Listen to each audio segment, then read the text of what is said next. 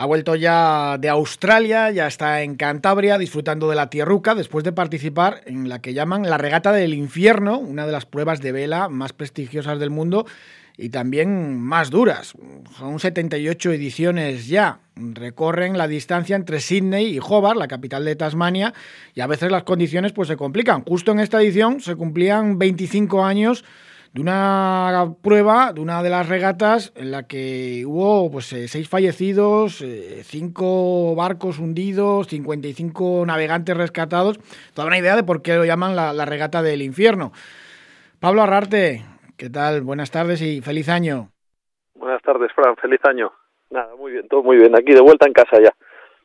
Tus navidades son últimamente bastante extrañas porque, claro, esta regata se disputa siempre el 26 de diciembre. Tienes que estar, evidentemente, unos días antes entrenando allí en Australia y así pasas eh, las navidades porque esta era tu sexta participación ya con cuatro victorias, nada menos.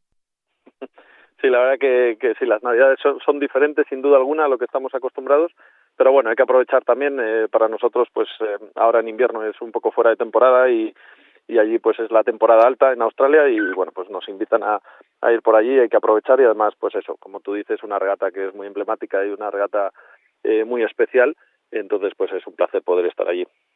Bueno, en esta edición eh, me imagino que te ha quedado un mal sabor de boca o agridulce porque participas en uno de los barcos que era uno de los favoritos, el Anduco Manche, y os quedasteis a nada, 51 segundos, ibais primeros y, y os adelantó otra, otra embarcación. Sí, la verdad que sí, que te quedas un poco con mal sabor de boca, pero bueno, también eh, somos conscientes de dónde estamos y, lo competido que está todo, ¿no? Sobre todo en los barcos grandes, son estos barcos de 100 pies. En esta ocasión éramos eh, cuatro barcos, de los cuales pues dos, dos entre nosotros y el Low Connect estuvimos peleando toda la regata y bueno, al final pues sí, se decidió en, en la línea de llegada que tuvimos muy poquito viento, era pronto por la mañana y, y al final nos pasaron nada en la misma llegada, ¿no? Y eso, 51 segundos, que no es nada, pero, pero bueno, al final segundos y, y bueno, ya está, lo hemos hecho lo mejor que hemos podido. Bueno, en el otro barco iban dos navegantes también españoles, dos canarios, Hernández y Simbad Quiroga, y, y, en el Comanche, pues, pues dos cántabros, pues estabas tú y también estaba Añeti, eh, Cuervas Mons. Sí, exacto. Nada, la verdad que es, un, es una gozada, ¿no? El que nos llamen para ir, a, para allá. Somos los cuatro, somos muy amigos, eh, coincidimos en muchas regatas al año, eh, compartimos habitaciones, estamos en los mismos equipos, en diferentes equipos, y, y la verdad que estamos muy contentos por ellos, ¿no? Que hayan ganado ellos esta edición eh, lo hemos pasado todos muy bien, así que estupendo. Para que se hagan una idea nuestros oyentes, son barcos gigantescos. Pues no sé, en una edición participó el Juan Sebastián Elcano, que, ha estado aquí en la Bahía de Santander varias veces. Los vuestros son todavía, pues, pues eso, son, son enormes, con tripulaciones de, de 20, 22 eh, navegantes, en fin, que, que es, es, un espectáculo verlos. Sí, estos barcos son barcos de 100 pies, eh, son 33 metros más o menos, eh, muy potentes, son barcos de última tecnología, pues eh, y la tripulación pues muy profesional, ¿no? Y, y somos entre 20 y 24 personas, depende de cada equipo.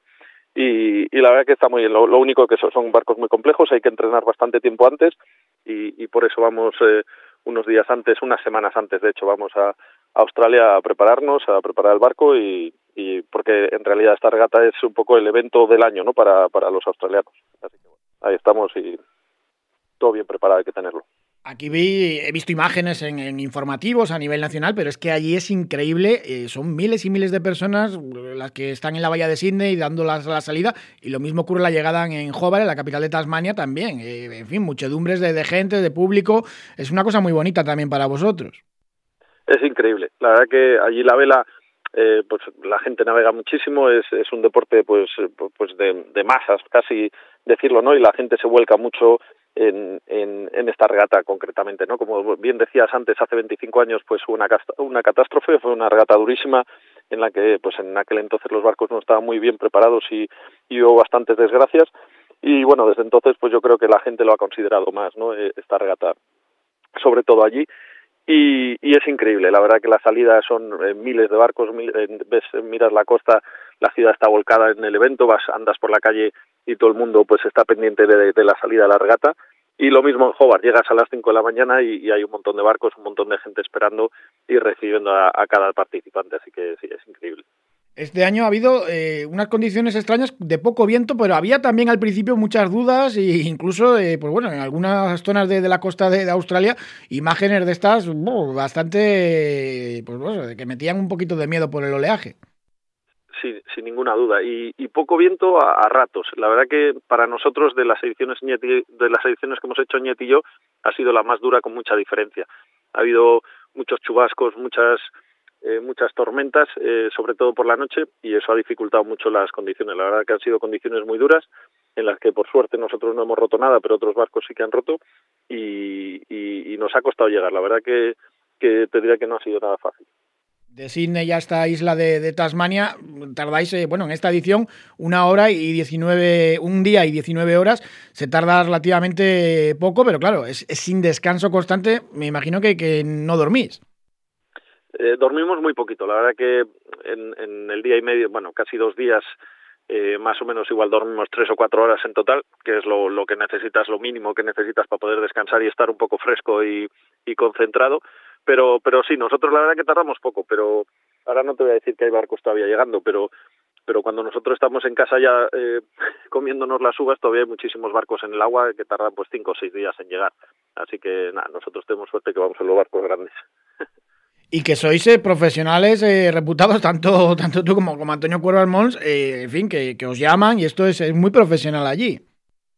La verdad que tenemos mucha suerte, sí, la verdad que, que por suerte eh, cada año nos llaman, eh, conocemos eh, muy bien a la gente y, y, siguen confiando en nosotros año a año. Después de lo de este año no sé si, si nos volverán a llamar, pero, pero bueno, esperemos que sí. Bueno, por 51 segundos malo sería, ¿no? están contentos, la verdad que todo el mundo entiende cómo ha sido la cosa y lo que ha pasado, que simplemente pues eso, hay barcos que van mejor con poco viento, otros con mucho viento y la llegada fueron unas, unas condiciones muy diferentes y muy complicadas y bueno, no, era, no eran favoritas para nuestro barco, eh, pero bueno, sí, yo creo que, que, volveremos. El 2023 ha sido bueno para ti, patrón en la Volvo Ocean Race, en la, la versión corta y pues muchas regatas y sigues en, en la élite de, de la vela a nivel mundial. Sí, la verdad, eh, de nuevo muchísima suerte, ¿no? Eh, eh, son muchísimos años, he ido poco a poco cogiendo experiencia y, y ahora por suerte, pues bueno, pues tengo muchos proyectos, el calendario está bastante lleno, incluso hay veces que hay que, hay que rechazar cosas y este año ha sido un año excelente, empezando por, por la Spring Cup de la Volvo Ocean Race y luego muchos otros proyectos y equipos en los que he estado involucrado y, y bueno, este año la verdad que pinta bastante bien también y espero que vaya, que vaya igual de bien. Eso sí, eh, contando toda tu trayectoria, no sé las vueltas que habrás dado ya al planeta navegando, ¿eh? en millas unas cuantas, eh, oficialmente he hecho cuatro, eh, cuatro y media podríamos decir, y, pero luego eso, todas las, todos los entrenamientos y todo lo que hemos hecho, pues la verdad que bastantes vueltas, ¿no? En, millas hemos hecho muchísimas, miles y miles de millas. ¿Y en este 2024 eh, cómo se presenta? ¿Qué, qué planes tienes? Pues este 2024 no hay ahora mismo ningún ningún evento así grande. Eh, está la Copa América, evidentemente, en la que intentaremos ir a, a verla. Eh, en, en, la Copa América no estoy involucrado, pero luego hay muchísimos otros equipos y proyectos más pequeñitos, eh, regatas más más eh, pequeñas, por así decirlo, pero que son circuitos que funcionan todos los años con barcos muy competitivos, eh, también de última tecnología y, la verdad que, muchísimos días de navegar este año también.